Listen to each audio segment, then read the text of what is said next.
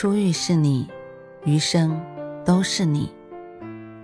嘿，朋友你好，我是兔子，欢迎来到情感故事馆。在这寂静的夜里，愿兔子的声音能够陪伴你，温暖你。兔子与你在一起。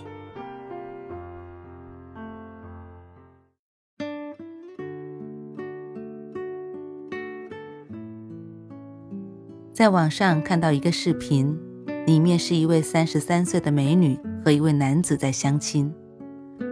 两个人同是长春人，也很有眼缘。结果刚坐下，相亲的女孩就直接提出了三个条件：一百八十平的房子，五十万彩礼，一辆宝马五系。男方还想柔和一些进入话题，没想到女方单刀直入了。也就直接表明了心态。男子说：“我从没想过不花钱娶老婆，但要商量着来。你直接就定价了，我接受不了。而且，你这要求让人压力太大。有没有再谈谈的余地？”女孩的父母都是事业单位的工作，家境优渥。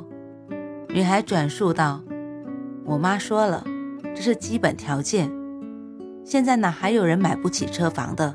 就看想不想给。最终，男子颓废逃离，摆手表示，按他的要求，这场婚礼少说五百万，我就是一个普通人，娶不起，娶不起。剩男剩女的问题一直以来都很难以解决，其中有社会的问题。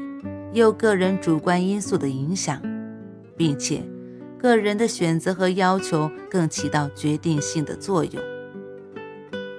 婚姻是强强联合、门当户对，没错，但还是想再重申一次：婚姻不是交易。女孩主观的不讲价、不议价，让人很难接受。一是有一种谈生意的意味。可这是要与自己共度一生、同榻而卧的人，不是更应该先谈感情吗？而是女孩的认知太过于主观，把五百万用于结婚，在现代社会究竟有多少人能够达到这个标准？一百八十平的房子，五十万彩礼，一辆宝马五系，这已经是高标准的生活了。并没有他说的那样轻松，很多人穷尽一生也未能达到，所以，并不是他所说的人人都出得起，就看愿不愿意出。这个女孩子是从蜜罐中长大的，就理所当然的认为别人也是如此，并且她对自己妈妈的话没有加以思考，全盘接受了。可日子终归是要自己过的，选择怎样的对象，除了听从父母的安排、借鉴他们的意见之外，还要有自己的主观想法。当然，也不是劝女孩子们降低生活标准。如果你一直过着高标准的生活，婚后自然也不想降低，那么需要调剂的就是自己的择偶范围。在适当的年龄里傲娇，在合适的圈子里寻找，才能不浪费时间、浪费生命。女孩子的年龄对于婚恋来说是一个重要的因素。女孩子别信那些女人越成熟越有味道，主要是与你恋爱的、你走进婚姻的男人不吃这一套。物以类聚，人以群分。每个人就会有固定的圈子，一般情况下，别人给你介绍怎样的人，你在对方的心里大概率下就是怎样的人。介绍人很难会把一个天一个地凑在一起，所以要更清晰的去认识自己，审视自己。遇到自己心仪的人，别一竿子打倒，全盘否定。就像前面说的。视频里相亲的那个女孩子，她和介绍人说，其实自己对那个男生很有好感，但无奈对方不达标。男士曾尝试着说可以给三十万彩礼，车子自己现在就有，只是没有那么高档。还没等男人表述完，女孩就很无奈地表示自己不想降低标准。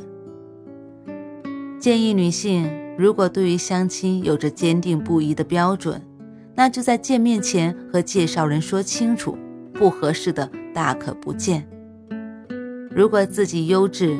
寻找优质的另一半无可厚非，而如果自己本身条件不怎么样，却对别人挑三拣四，那一定会被剩下。这样的女人不是不想结婚，只是不想承担婚姻里那份厚重的责任，一心只想依附别人而已。这样得来的婚姻很难长久。当然，也有一部分女性越来越独立。这也间接的导致结婚率越来越低。认识一个女人，今年快四十了，一直没有结婚，也没有男朋友。读书的时候成绩不错，但读的专业不好，现在面临着被公司优化的局面。她很焦虑，感觉自己是朋友中混得最失败的一个。有的朋友工作不好。但有幸福的家庭，有的朋友没有家庭，但工作有发展前景。其实，像这个女性朋友一样的境况，才是大多数大龄未婚女性的真实境况，平凡普通。但我想，这类女性首要的不是找到一个家，而是调整好自己的心态，看清自己的内心。切忌焦虑，病急乱投医。正如米兰昆德拉说过的那样，人永远都无法知道自己该要什么，因为人只能活一次，既不能拿它跟前世相比，也不能在来生加以修正。没有任何方法可以检验哪种抉择是好的，所以。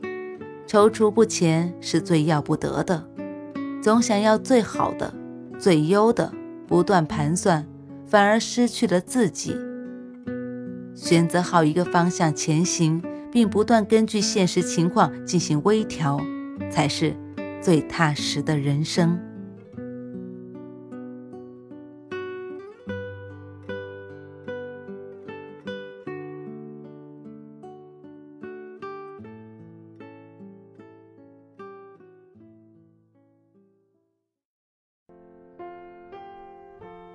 晚安，正在听故事的你。